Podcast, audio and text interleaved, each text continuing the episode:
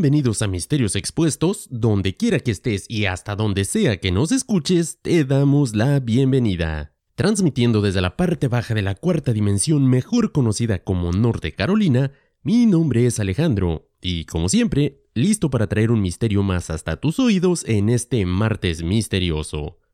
Gracias por acompañarnos en el podcast que nunca ha visitado ningún desierto misterioso, pero si lo hiciéramos, nos aseguraríamos de traer bastantes cervezas para todos. I'm bringing my poking stick with me. ¿Para qué quieres una bar en el desierto? There's always a chance of finding dead corpses in the desert, especially if you are close to the Mexican border. Solo porque el lugar de nuestro episodio esté cerca de la frontera no quiere decir que vas a encontrar cadáveres en ese lugar. Better safe than sorry. ¿En serio te atreverías a picar un cadáver con un palo? You never done that. Por supuesto que no. You're boring. ¿Sabes qué? Mejor demos inicio con el episodio. Por cierto, esta semana te tocaba investigar el tema. Espero que lo tengas listo. Meh. It was easy as poking a dead human with a stick. ¿Estás seguro? Porque no encuentro el archivo por ningún lado. It's not on a file. I bought a brand new printer from eBay this week that I want to try. Here comes the script.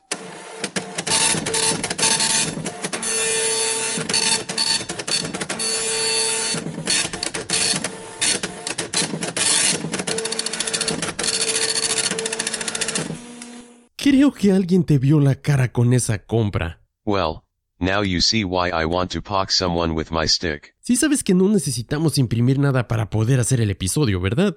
¿Sabes qué? Olvida tu vara y tus cadáveres, y mejor vamos a iniciar. En el estado de California se encuentra uno de los parques estatales más grandes y misteriosos que existen, una de historias que van desde lo paranormal hasta lo más increíble.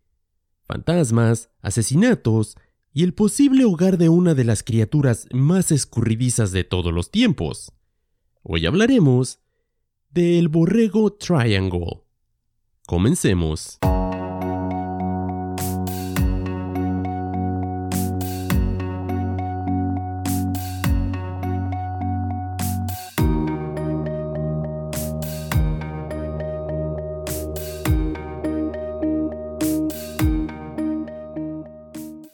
Cierto, antes de iniciar quiero darle las gracias a Claudia Encinas, que fue quien nos invitó las cervezas para el episodio del día de hoy.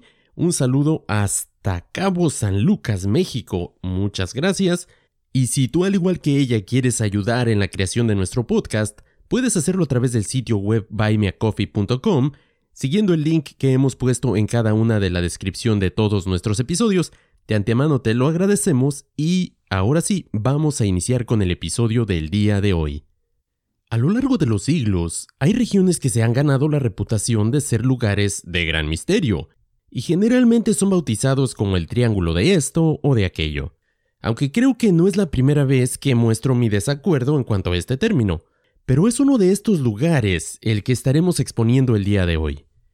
El desierto de Anza Borrego es un parque estatal de California ubicado dentro del desierto de Colorado, en el sur de California. Este parque toma su nombre del explorador español del siglo XVIII, Juan Bautista de Anza y Borrego, y es bien sabido que esta parte del territorio estadounidense está plagada de un sinnúmero de historias por demás interesantes. Aunque por desgracia no han sido expuestas en su totalidad, y es por eso que hemos decidido cubrir algunas en este episodio.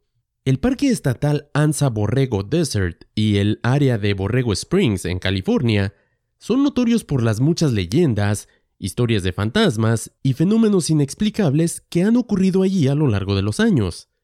La región del desierto de Sonora es el lugar de la estación de Vallecito Stage, y este sitio en particular tiene ligadas muchas historias que son por demás interesantes.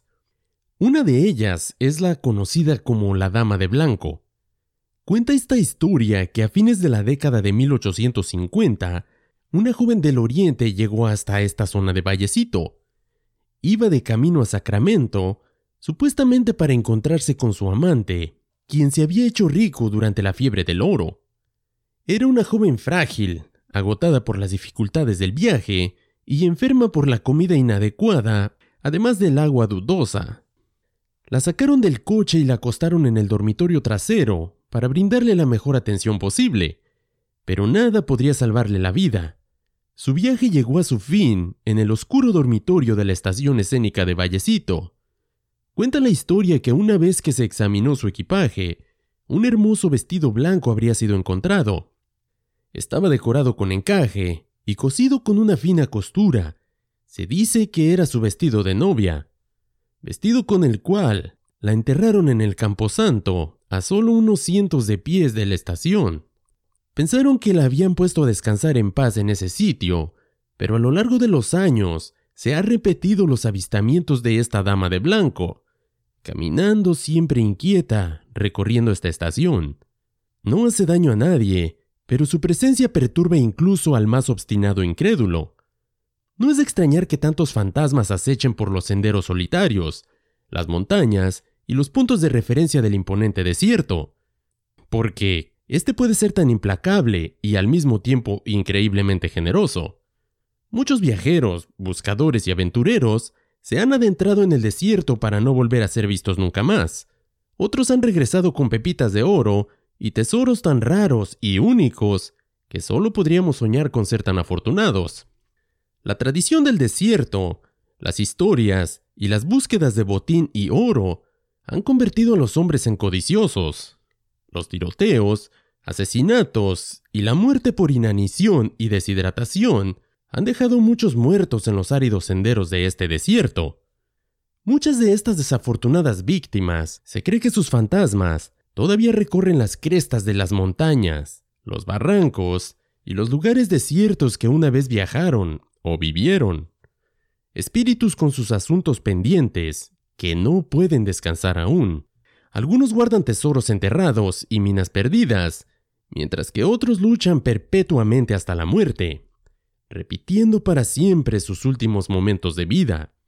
La Dama de Blanco no es la única historia de fantasmas adjunta a la estación de Vallecito Stage. No muy lejos de Vallecito se encuentra Carrizo Wash, donde el Phantom Stage, o la diligencia fantasma, se abre camino a través de las arenas profundas, tirado por un equipo de cuatro mulas en las noches de luna llena. Esta diligencia fantasma es dirigida por un conductor solitario, encorvado como si estuviera dormido, aunque quienes la han visto aseguran que no se ve ningún pasajero dentro de esta carreta cuando pasa por la estación, dudando solo un momento como si planeara detenerse en el lugar donde una vez estuvo la vieja estación de Carrizo, la misma estación que en nuestros días es solo un montón de barro.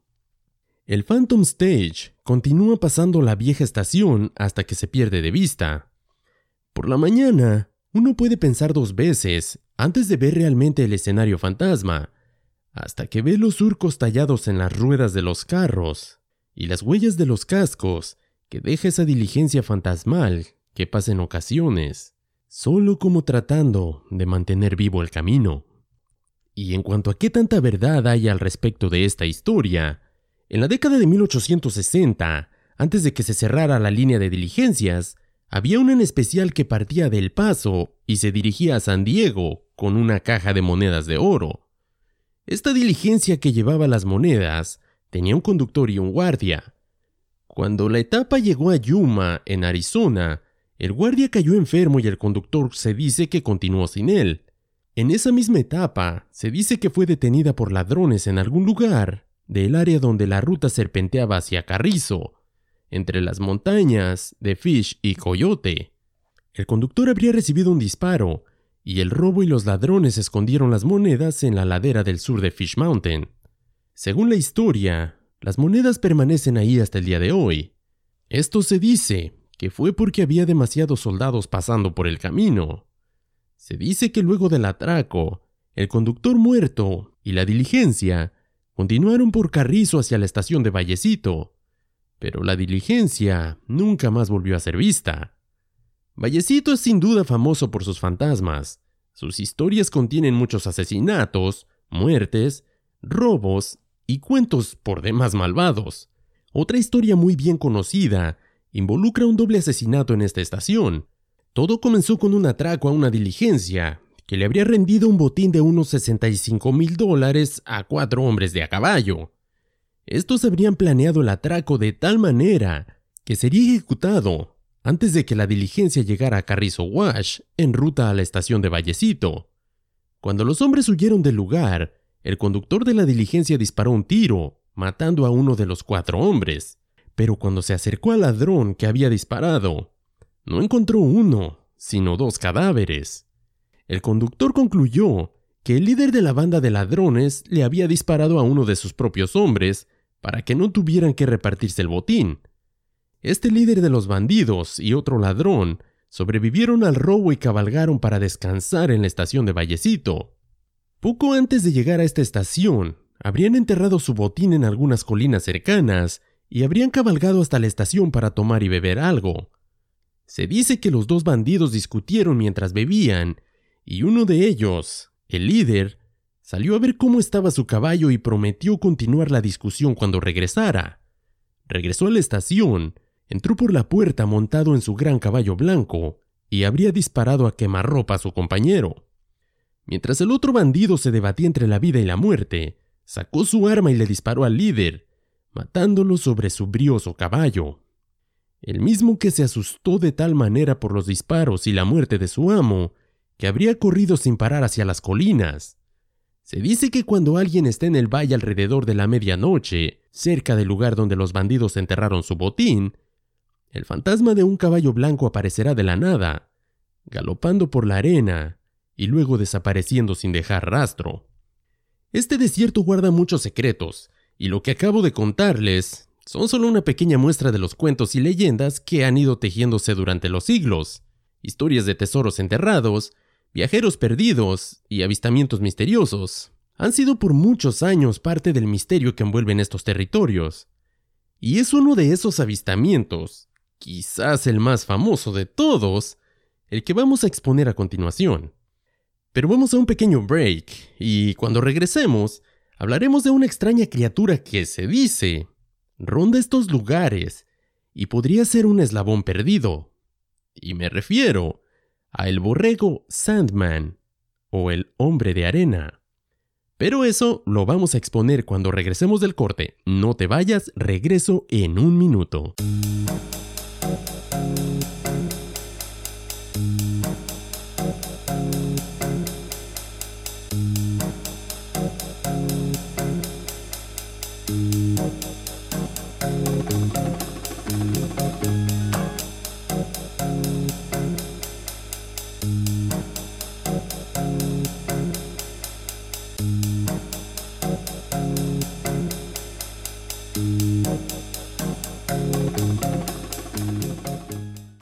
Ya estoy de regreso. Como mencionaba antes del corte, son un sinnúmero de historias, y cada una más interesante que la otra, debo decir, las que envuelven a esta área de California, o a esta toda esta zona de desiertos. El borrego Sandman, o el hombre de arena, es una de las historias más famosas e intrigantes de esta región. Las historias de hombres salvajes, grandes y peludos, han llegado de todas partes del mundo, y vienen en muchas formas y sabores, con relatos que se originan en todo tipo de lugares. Y obviamente el avistamiento más famoso de todos es aquel reportado en la película Patterson, y puedo afirmar que aunque no seas un experto en este tema, como no lo soy yo tampoco, estoy seguro que sabes a qué película me refiero. Es básicamente conocido como un corto americano de imágenes en movimiento, de un sujeto no identificado que los realizadores habían dicho que era un Bigfoot. Estas imágenes fueron filmadas en 1967 en el norte de California, y desde entonces ha sido objeto de muchos intentos para autenticarlo, pero además de otro tanto número de intentos para desacreditarlo. La película muestra lo que Patterson y Glimlin afirmaron, que era una figura grande, peluda, bípeda y simiesca con cabello corto, un cabello marrón plateado o marrón rojizo. El pelaje cubre la mayoría parte de su cuerpo, incluyendo sus pechos prominentes. La figura de esta película generalmente coincide con las descripciones del Bigfoot ofrecidas por otros que afirman haber visto uno. Como dije, aunque no seas un gran entusiasta de este fenómeno, ¿alguna vez has visto, si no el video, por lo menos alguna imagen relacionada con este? Digamos que es la imagen más conocida cuando se habla de un Bigfoot. A pesar de la prevalencia de tales informes y la alucinante variedad de sus ubicaciones, una cosa que permanece constante en su mayoría es que este tipo de criaturas suelen avistarse en los bosques. Y obviamente un lugar donde uno no esperaría encontrar un monstruo tan grande es en los páramos azotados por el viento del desierto. Y pues la verdad sería ilógico pensar que en nuestro primer caso relacionado con el misterioso personaje de Bigfoot, no estaríamos hablando acerca del avistamiento más famoso de todos los tiempos. Nuestra historia, en cambio, proviene del condado de San Diego, en California, en lo que se llama el Borrego Badlands o Borrego Zinc, una vasta extensión de desierto inhabitable, cañones secos, arroyos, peligrosas grietas y cuevas subterráneas. La mayoría de los que hemos escuchado las historias de los avistamientos de Bigfoot Obviamente no nos imaginamos esto sucediendo en los desiertos desolados de California. Esta área que alberga el Parque Estatal del Desierto de Anza Borrego, que como mencioné al principio es el parque estatal más grande de California, vaya, es un paisaje árido, desolado, pero que también tiene muchas historias ligadas a él, historias de un monstruo grande y peludo. Los cuentos de algún tipo de criatura humanoide similar al Bigfoot aparentemente han prevalecido en el área durante siglos, y cuando los misioneros españoles llegaron por primera vez a San Diego en 1769, se dice que escucharon numerosas historias de los nativos de la región, de lo que se tradujo aproximadamente como diablos peludos, que eran bestias humanas de mal olor que se evitaban a toda costa y que vivían a lo largo del río Santa Ana. Los nativos se refieren al hogar de las criaturas como Puki o el campamento del diablo, y habrían advertido a los forasteros que se mantuvieran alejados de estas zonas. Aparentemente, había algo en todo esto que cuando los colonos europeos llegaron a raudales, habría habido una serie de encuentros bastante aterradores con estos llamados demonios peludos. A mediados del siglo XIX, en el área oeste del Parque Estatal del Desierto de Anza Borrego, llamada Dead Man's Hall, se convirtió en un importante punto de parada para varias líneas de diligencias que cruzaban el duro e implacable paisaje desértico. Alrededor de 1876 es cuando empiezan a aparecer los avistamientos de una bestia peluda, parecida a un hombre que acechaba esta área siendo el primer relato el de un pasajero de una diligencia que afirmó haber visto una de las criaturas mirándolo desde detrás de una maleza. No mucho después de esto, hubo una serie de extrañas muertes en las cercanías. Las víctimas típicamente lucían como si hubieran sido destrozadas por un animal salvaje. En abril de 1876 se publicó un informe en el Union de San Diego, un periódico local, sobre un buscador llamado Turner Helm, que estaba en el desierto, cerca de Dead Man's Hall, en un lugar llamado Warner's Ranch, y se habría encontrado con un monstruo parecido a un hombre bestial descrito como el eslabón perdido. Según Turner, tenía el cuerpo cubierto de pelaje oscuro como un oso, pero poseía un rostro sorprendentemente parecido a un humano.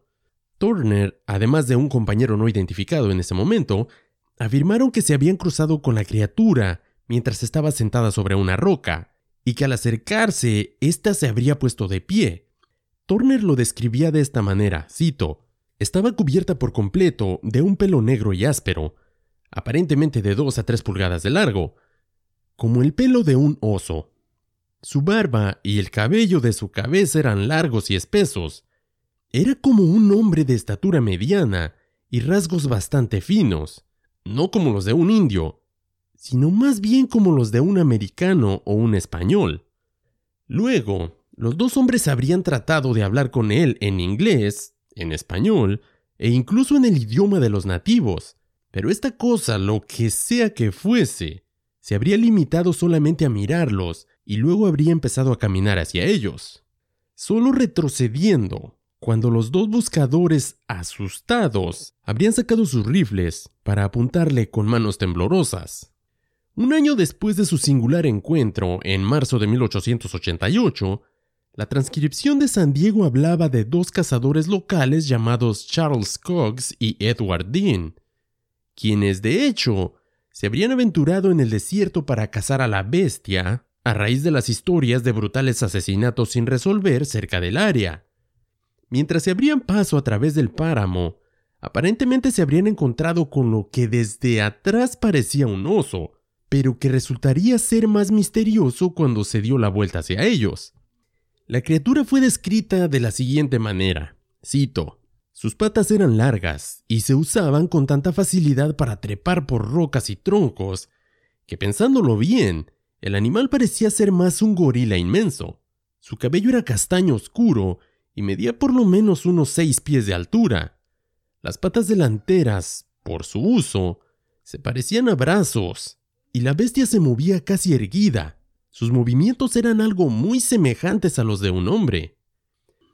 Ahora, algo que como en muchos de los avistamientos de estas criaturas es similar a este avistamiento, es la descripción de sus brazos y las manos de esta supuesta bestia. Y siempre se habla de lo mucho que se parecen a los de un ser humano, y los rasgos faciales de caracteres inconfundibles. Aunque en esta ocasión se remarca el detalle de los dientes, los cuales habrían sido descritos como aquellos que se encuentran en un animal carnívoro. Según Cox y Dean, supuestamente hicieron lo que habían venido a hacer y abrieron fuego contra la monstruosa criatura, matándola. Se estimó que el cadáver pesaba alrededor de unas 400 libras, unos 180 kilos, y los dos hombres rápidamente habrían decidido que lo más probable era que fuera el autor de los espantosos ataques que habían plagado la región.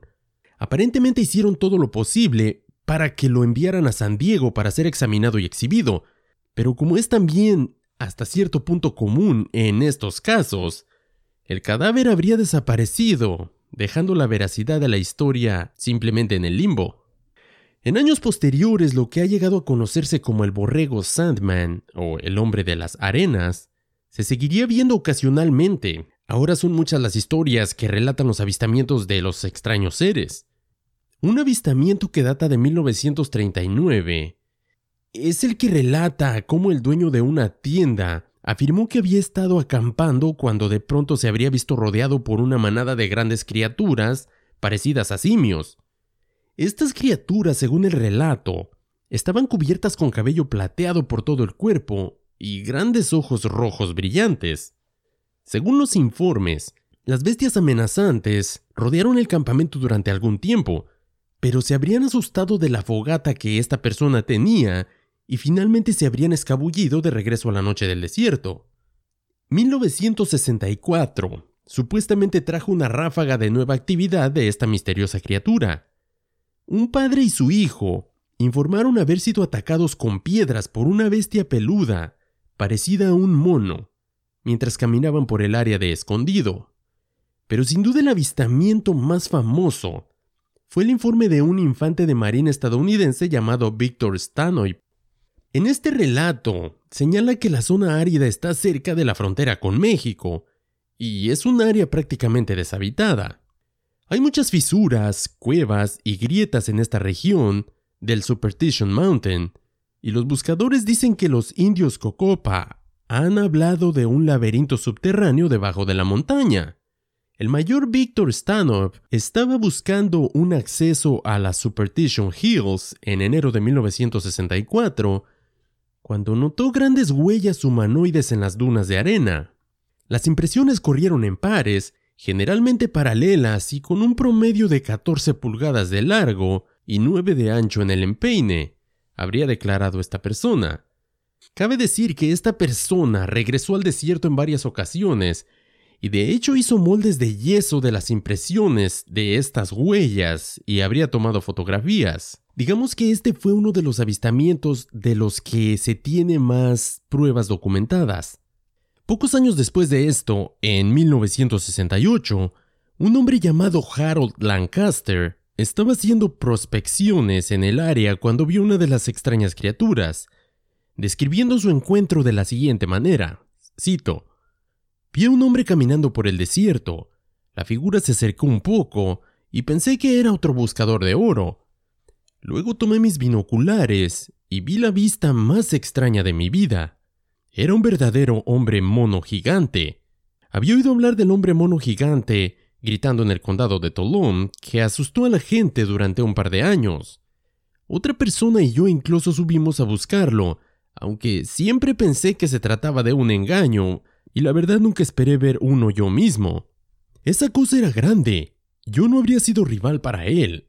Tenía solo una pistola calibre 22 en mi cadera, pero habría sido como dispararle a un gorila con un tirador de guisantes.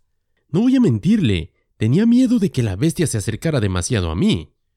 Venciendo mi ansiedad, disparé un par de rondas al aire. Al escuchar los disparos, este hombre de arena saltó, tal vez un metro sobre del suelo. Volvió su cabeza, miró hacia mí y luego se echó a correr en otra dirección. Esa fue sin duda una experiencia que hasta este día continúa en mi memoria. Ahora, incluso más reciente que esto, fue un conjunto de pistas encontradas en 1985 en el Parque Estatal del Desierto de Anza Borrego. Huellas humanas muy grandes, y ha habido algunos otros avistamientos esporádicos desde los años 80 e incluso en los años 90. Pero en su mayor parte, el borrego Sandman parece haberse quedado callado por ahora. Es difícil decir exactamente qué es lo que esta gente pudo haber estado viendo, pero el páramo sin vida de la zona es sin duda uno de los últimos lugares en los que uno puede encontrarse con un Bigfoot o cualquier criatura grande de este tipo. Una serie muy extraña de informes de avistamientos de esta criatura ocurrió durante la década de los 50 y los 60 en el histórico Fontana International Dragway de Mickey Thompson en Fontana, California. La ciudad tiene una larga tradición de carreras de carros, con varias pistas, incluida la famosa Auto Club Speedway, pero una de las mejores de esa época fue la Mickey Thompson Dragway, que estuvo en funcionamiento de los años 50 hasta 1972 cuando por desgracia se cerró debido a un grupo de accidentes mortales. Durante su máximo apogeo, durante la década de 1960, parece que habría traído un visitante bastante curioso.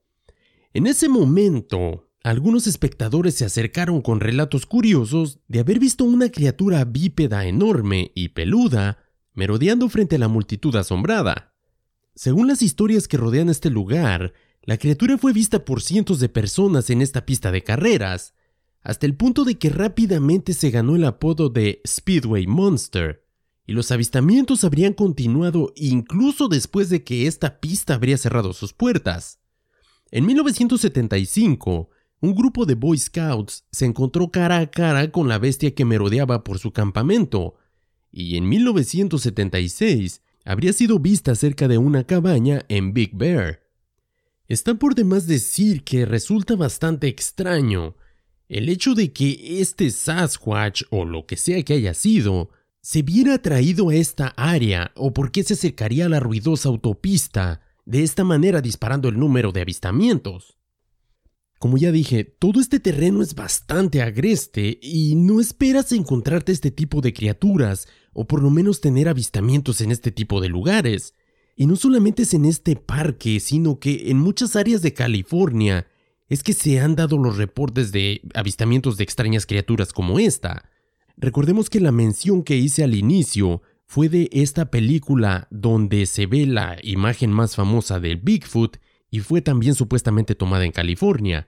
Ahora, hay una serie de avistamientos que también no quise dejar pasar por alto y es con los que vamos a cerrar tal vez este episodio, Debo mencionar que estos avistamientos tienen una gran relevancia, porque son de los pocos avistamientos que se han reportado cerca de una base militar.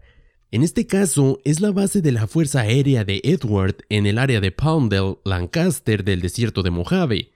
En la década de 1970, varios miembros del personal de esta remota base en el desierto se habrían acercado para informar de forma anónima que se habían detectado criaturas grandes como Bigfoot a través de equipos de visión nocturna que bordeaban el perímetro de la base. Según estos reportes, estas criaturas estarían atravesando o incluso se adentrarían en algunos túneles subterráneos de esta zona. Estos testigos explican que la presencia de las criaturas estaba oficialmente clasificada y que se les había dicho específicamente que no les dispararan. Supuestamente, hubo varios casos de captura de las criaturas con cámaras de vigilancia en esta base, aunque obviamente, como en la mayoría de los casos donde el ejército ya está involucrado, es mucho más difícil obtener información, o por lo menos rastrear algunos de esos testigos. Así es que, como ya hemos visto en este caso singular de el borrego Sandman, cualquier cosa que sea este Bigfoot del desierto, o Sasquatch, o como quieras llamarle, sin duda es uno de los más interesantes que han surgido a lo largo de los años, y realmente desafían la imagen de cuál debería de ser el hábitat de estas criaturas. Desde luego nos preguntamos si esto se trata solamente de una serie de cuentos fantásticos, y si son reales, entonces, ¿cómo podría haber criaturas tan grandes y masivas en estos lugares desérticos tan secos? ¿Viven allí o solamente están de visita por esta área? Y sobre todo, ¿qué son en realidad? Y cualquiera que sea la respuesta, solo agrega otra capa a todo el misterio del Bigfoot y muestra que es un fenómeno con numerosas facetas, ninguna de las cuales estamos realmente cerca de comprender. Yo sé que tenemos muchos oyentes en California y me encantaría saber si alguien ha estado en este lugar o si tiene historias de primera o de segunda mano acerca de este sitio. Como dije al inicio, por desgracia este es el tipo de lugares que no muchos medios o no muchos podcasts los han cubierto y es un tremendo esfuerzo encontrar información en la red incluso acerca de esto. Así es que si tú que me escuchas en el área de California tienes más información acerca de esto, has estado en este lugar o tienes alguna historia en cuanto a este sitio que no cubrí, házmela llegar. Puedes enviarme un correo a misteriosexpuestospodcast.gmail.com o me puedes enviar un mensaje directo en la página de Facebook. Y de esta manera llegamos al final del episodio de esta semana. Muchas gracias por haberme acompañado. Fue algo diferente en cuanto a lo que hemos hecho en los últimos episodios. Fuimos de los bosques encantados de la República Checa al Círculo del Diablo, ahora a este desierto misterioso. Digamos que estamos haciendo un recorrido por muchos de estos sitios que tienen algún misterio ligado a ellos. Y solo como adelanto, en nuestro próximo episodio no vamos a cubrir ningún caso paranormal, sino vamos a cubrir uno de los personajes más misteriosos de las últimas cinco décadas, que hasta el día de hoy nos seguimos preguntando quién es o quién fue, y sobre todo, qué fue lo que sucedió esa fría noche en la que literalmente saltó a la fama. Así es que no te pierdas el próximo episodio, pero por el momento nos despedimos. Muchas gracias por habernos acompañado en un episodio más de Misterios Expuestos. Como siempre, un agradecimiento a Vania por apoyarnos en las investigaciones y transmitiendo desde el punto más alto de Norte Carolina. Mi nombre es Alejandro el Mystery Bot del otro lado de la mesa, mantén la mente abierta, manténganse misteriosos. Until next week, humans. Hasta la próxima.